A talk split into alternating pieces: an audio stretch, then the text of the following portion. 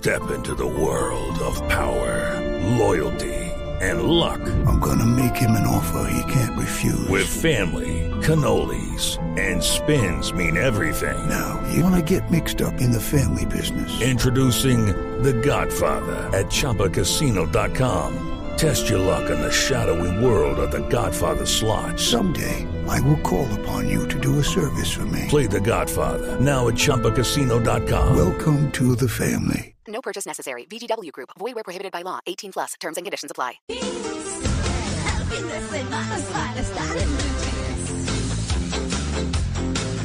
Bueno, a las 8 y 39 minutos de la mañana vamos a hablar de nuestro tema central del que les hemos estado anunciando desde muy temprano. ¿Por qué sobreviven las monarquías? Y coincidió con la muerte de, eh, del príncipe eh, Felipe, obviamente, eh, pues en unas circunstancias ya de edad, esposo de la reina Isabel, el duque de Edimburgo, y coincidió, porque nos preguntábamos en los consejos de redacciones, bueno, ¿y esto qué?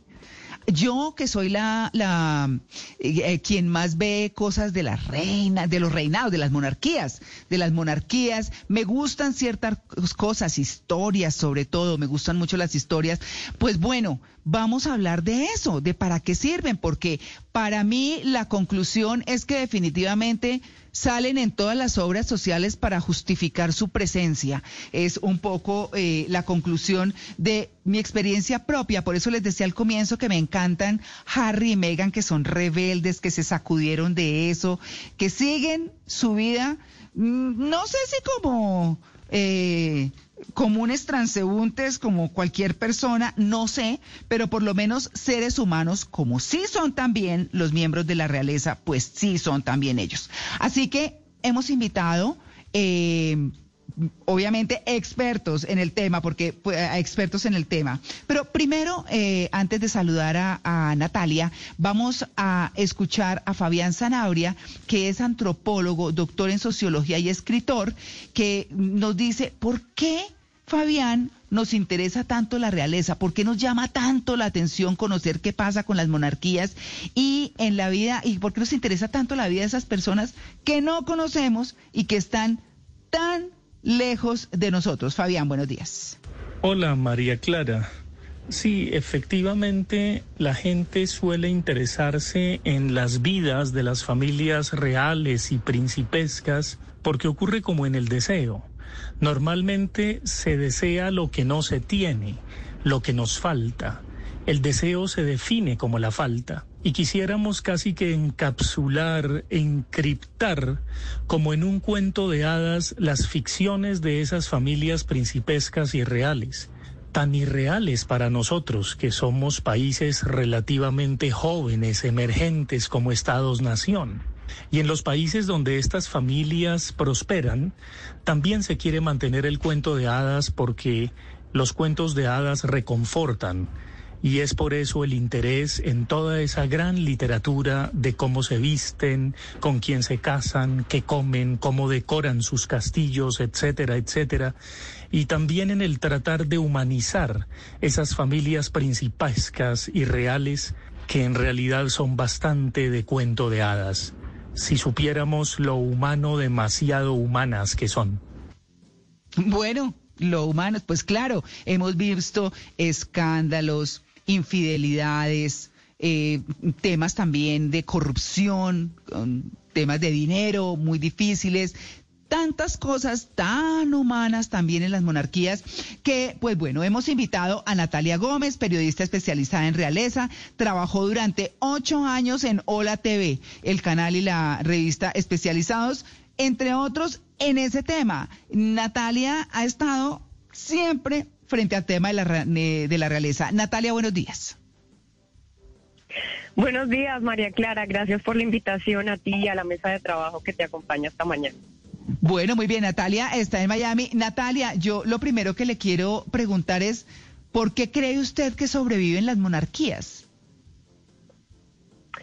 María Clara, esa es una respuesta muy clara. Hoy eh, en día hay dos razones. Ellos ya hoy no se meten en temas de religión ni en temas políticos, eh, a pesar de que varios de ellos son cabeza de Estado y digamos inauguran las sesiones del Parlamento de cada uno de su país, ya ellos hoy en día no se meten en leyes, hoy sus fines son más humanitarios, como tú decías eh, eh, al principio de mi presentación, eh, son más eh, trabajar por los fines benéficos, por causas humanitarias, por el medio ambiente, pero sobre todo y a lo largo de mi cubrimiento todos estos años de las casas reales, yo lo que he visto de primera mano es que ellos son los mejores embajadores de sus países.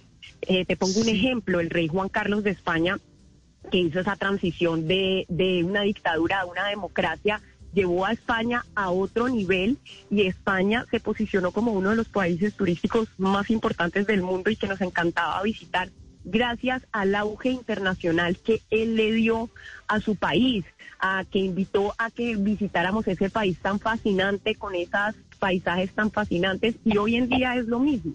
Si uno, por ejemplo, y pongo el ejemplo de la monarquía inglesa, cuando viajas a Londres, tú quieres ir a visitar el Palacio de Buckingham, tú quieres ir al castillo de Windsor, tú quieres ir a visitar la torre de Londres para ir a, a, a conocer dónde están las joyas de la corona británica. Entonces son los mejores embajadores internacionales de su país y además es el tema del turismo le da eh, un dinero muy importante al gobierno eh, y al público en cada uno de sus países a los que ellos representan. Sí, Natalia, buenos días. Además de esto, ¿qué hacen los monarcas? ¿Qué hace la familia real? Porque hay la impresión de que no hacen nada, pero sí ganan mucha plata o viven con los impuestos de su pueblo. Sí, definitivamente ellos viven del erario público y ellos cada uno tienen una mensualidad y una manutención, eh, no solo para eso, sino para el sostenimiento de sus residencias reales.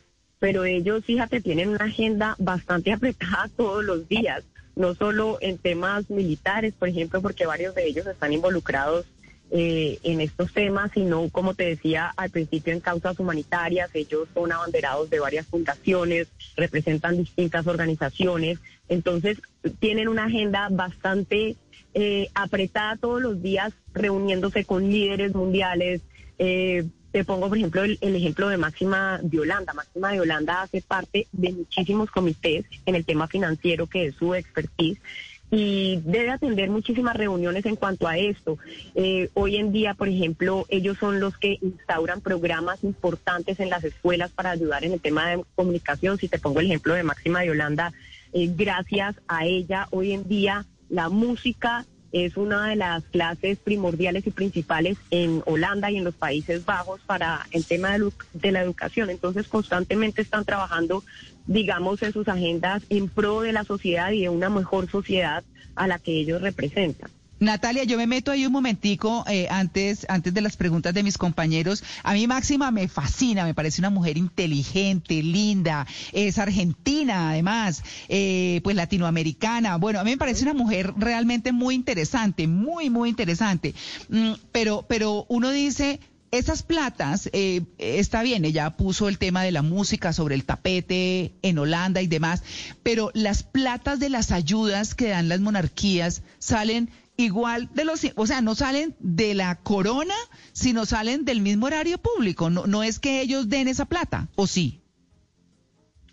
Eh, es, eh, es diferente. Mira, por ejemplo, te, si ponemos el ejemplo de Máxima de Holanda y de, y, y de la monarquía eh, en Holanda, por ejemplo, ellos sí tienen derecho a tener acciones, por ejemplo, en KLM. Ellos son accionistas, la familia real como tal, de esta compañía de aviación, que es muy importante y seguramente que ellos harán sus aportes privados a cada uno de ellos. En el tema de la monarquía inglesa, no. En la monarquía inglesa, por eso Harry y Meghan se fueron porque querían ser financieramente independientes, porque todo el dinero y la manutención que ellos reciben es del erario público y mm. ellos no se pueden lucrar de ningún otro negocio. Entonces habría que mirarlo eso con lupa porque es diferente en cada monarquía. Claro, yeah. el mayor sostenimiento de ellos viene del erario público, pero también lo que yo te decía al principio, el turismo del país eh, lo ponen casi todos ellos, ¿me entiendes? O sea, mm. al país le ingresa una parte bastante importante y si por ejemplo ponemos el ejemplo de, de, de Harry y de Meghan, eh, mm. dejó, eh, creo que fue miles de millones el tema eh, de su boda en el 2018 a Reino Unido como tal en cuanto a turismo y en cuanto a todos los souvenirs y la memorabilia que se vendió alrededor de esto. Entonces, eh, sí, eh, digamos que cuando ellos alzan la voz, si una persona de, de tan respetado de, o, de un puesto tan importante alza la voz, hay aportes que llegan que son muy importantes, puede ser de los árabes, puede ser de las personas más ricas de los países de cada uno, y entonces son ellos los que están aportando a estas fundaciones porque ellos, Harry y Meghan, y digamos los duques de Cambridge o la reina Isabel II, eh, alzan la voz por cierta fundación, entonces gracias a eso llegan aportes importantes a específicas fundaciones. Pero que ellos sean los que aporten principalmente, lo hacen con su tiempo, sé en la Casa Real inglesa, en la Casa Real eh, holandesa, que de pronto ellos sí se pueden lucrar con acciones o con eh, se financian de otras partes, tal vez ellos pueden hacer uno que otro aporte privado y seguramente lo harán, pero eso no se hace público definitivamente. Natalia, en un libro que me encontré por en algún momento se llama El fin del poder de Moisés Naim, periodista que es de origen venezolano. El fin del poder dice empresas que se hunden, militares derrotados, papas que renuncian y gobiernos impotentes. Como el poder ya no es lo que era. ¿Cómo era la corona hace unos años y cómo es ahora? Pues es que hace unos años, eh, hace muchos años, digamos, eh, la corona sí tenía participación política en cuanto a religión, en cuanto a las leyes, en cuanto a la aprobación de los temas gubernamentales. Hoy en día no. Hoy en día ya eso se perdió. Digamos que ellos siguen siendo la cabeza del jefe de Estado porque esa es la democracia de su país y así eh, los quiere el pueblo y eso es lo que se ha instaura- instaurado en los países que se rigen bajo una monarquía. Sin embargo, hoy en día es un papel, como lo decía al principio, pues ya mucho más decorativo en el tema humanitario y en el tema de los embajadores de su país. Y ponía yo el ejemplo del rey Juan Carlos I, que fue la persona encargada de hacer esa transición de la democracia, de la dictadura de Franco a la democracia en España. Entonces jugó uno de los papeles más importantes para lo que es hoy en día España, que es hoy ya con un jefe de gobierno y no es el rey eh, la persona más importante, sin embargo el rey, Felipe VI en este caso, pues juega un papel importantísimo siendo eh, la cara visible y digamos como el mejor canciller de su país ante los temas internacionales. Pero hoy en día sí es un, una posición o una figura eh, mucho más decorativa y de fuerza y de estabilidad para cada una de, su, de los países y de las democracias que ellos representan. Sí, Natalia, pero eh, cuando uno habla, por ejemplo, y ve las visitas de Estado de los presidentes, nuestro presidente va y visita a la reina, no va a visitar a Boris Johnson, y uno ve que en Japón el emperador sigue siendo muy fuerte, y recientemente yo veía una serie danesa, Borgen, que eh, la primera ministra le rendía cuentas también a la monarquía en Dinamarca. Entonces sigue siendo de todas maneras importante su figura política en el escenario global. En el escenario global en cuanto a visibilidad. Y Boris Johnson definitivamente se reúne hoy en día ya por Zoom, como ustedes han visto en The Crown, una vez por semana para darle cuentas de cómo va el gobierno a la reina Isabel II. Sin embargo, nunca se ha sabido de qué partido político es la reina. Ella no puede dar públicamente cuál es su posición política, a pesar de que sabemos que es una persona bastante conservadora, Uf, pero es así. claro. Claro, el presidente de nuestro país va y se reúne con la reina y lo recibe con todos los honores porque ella es la cabeza de Estado de toda la, de la comunidad de naciones. Pero claro que se reúne también con Boris Johnson, que es el primer ministro, y en todos los casos y en todos los países es, así.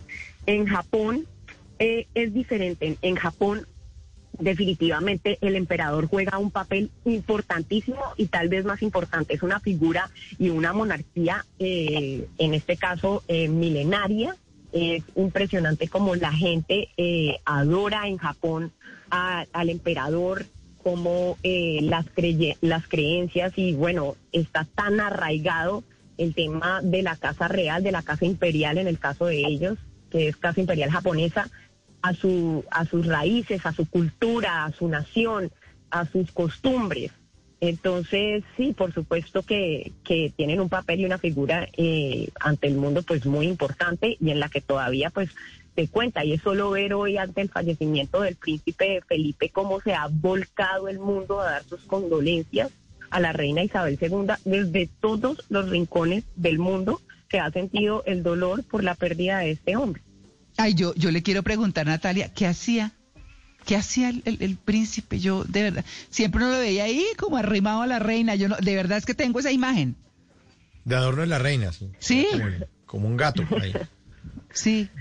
caminando dos pasos atrás de ella, pero me gustó mucho un mensaje que puso ayer Barack Obama acerca de ella, acerca de ellos como pareja y dijo es que él demostró como sin egoísmo y sin ser el foco de atención se puede brillar y seguir empoderando a la mujer que era la figura importante en esos momentos. Él participaba eh, de muchísimos eventos oficiales en representación de su esposa, eh, estuvo siempre eh, caminando con ella, era la fuerza de ella, y ella lo dijo en muchísimos eh, momentos. Él fue un trabajador incansable en los 70 años que estuvo al frente de, del servicio, eh, no solo en el tema militar, porque además fue un militar pues con un rango bastante alto, pero también en el servicio social, en el medio ambiente, por ejemplo, a Carlos de Inglaterra, a su hijo que es el heredero, hoy se le acredita que fue la primera persona en todas las monarquías en hablar en 1968 del tema del medio ambiente, cómo le debíamos prestar atención, un, un tema tan actual. Él estaba hablando ya en los 60 de este tema.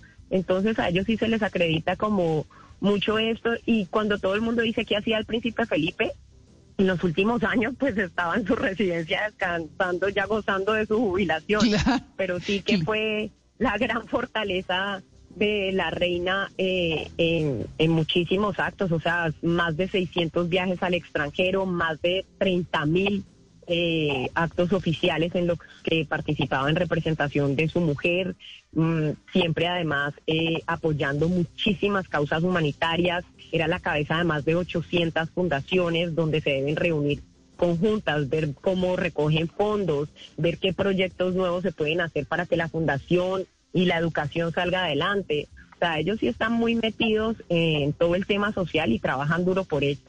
Claro, pues de hecho, eh, el rey Jorge VI, eh, que era el, el padre de, de, la reina Isabel, le dijo a Felipe eh, cuando se casaron, ella es tu trabajo. Pero bueno, yo no quiero ir, que nos vayamos, uh -huh. Natalia, sin hablar del famoso tema de la moda. Uno mira, por ejemplo, cómo eh, Leticia en España repite pintas hasta de dos y tres años atrás. Digamos que se ha vuelto un poco más austera en ese sentido, no le importa, se ve más fresca. Eh, esa cosa, a mí, por ejemplo, tengo que decir que Middleton me cae gorda. Me parece que es de esas que se ven divinas, pero por detrás son unas fieras con todo lo que le, lo que, lo que le hizo y uno se imagina que le hizo a Meghan Markle, que es bien rebelde además. Pero bueno, no sé, esa es mi percepción.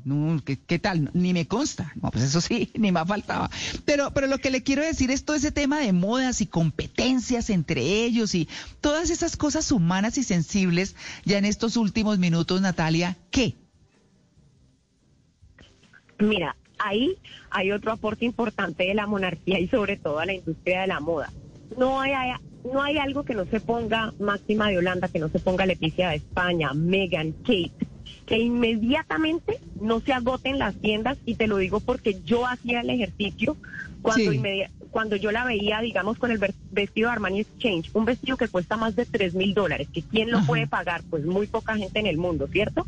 Me metía sí. a la página y estaba inmediatamente completamente agotado, o sea que el aporte que ellas, entre princesas, reinas, duquesas, hacen a la industria de la moda es importantísimo. O sea, me pones el ejemplo de Leticia de España, ella usa muchísimo y sobre todo ahora durante la pandemia le ha dado mucho auge a la moda española para apoyar a su país. Mango, Sara, Upercue, Massimo Dutti, son prendas que se han agotado inmediatamente en las tiendas gracias a que ella lo lleva puesto y no solo eso, lo usa ella, pero también usa el mismo vestido Máxima de Holanda o Mary de Dinamarca.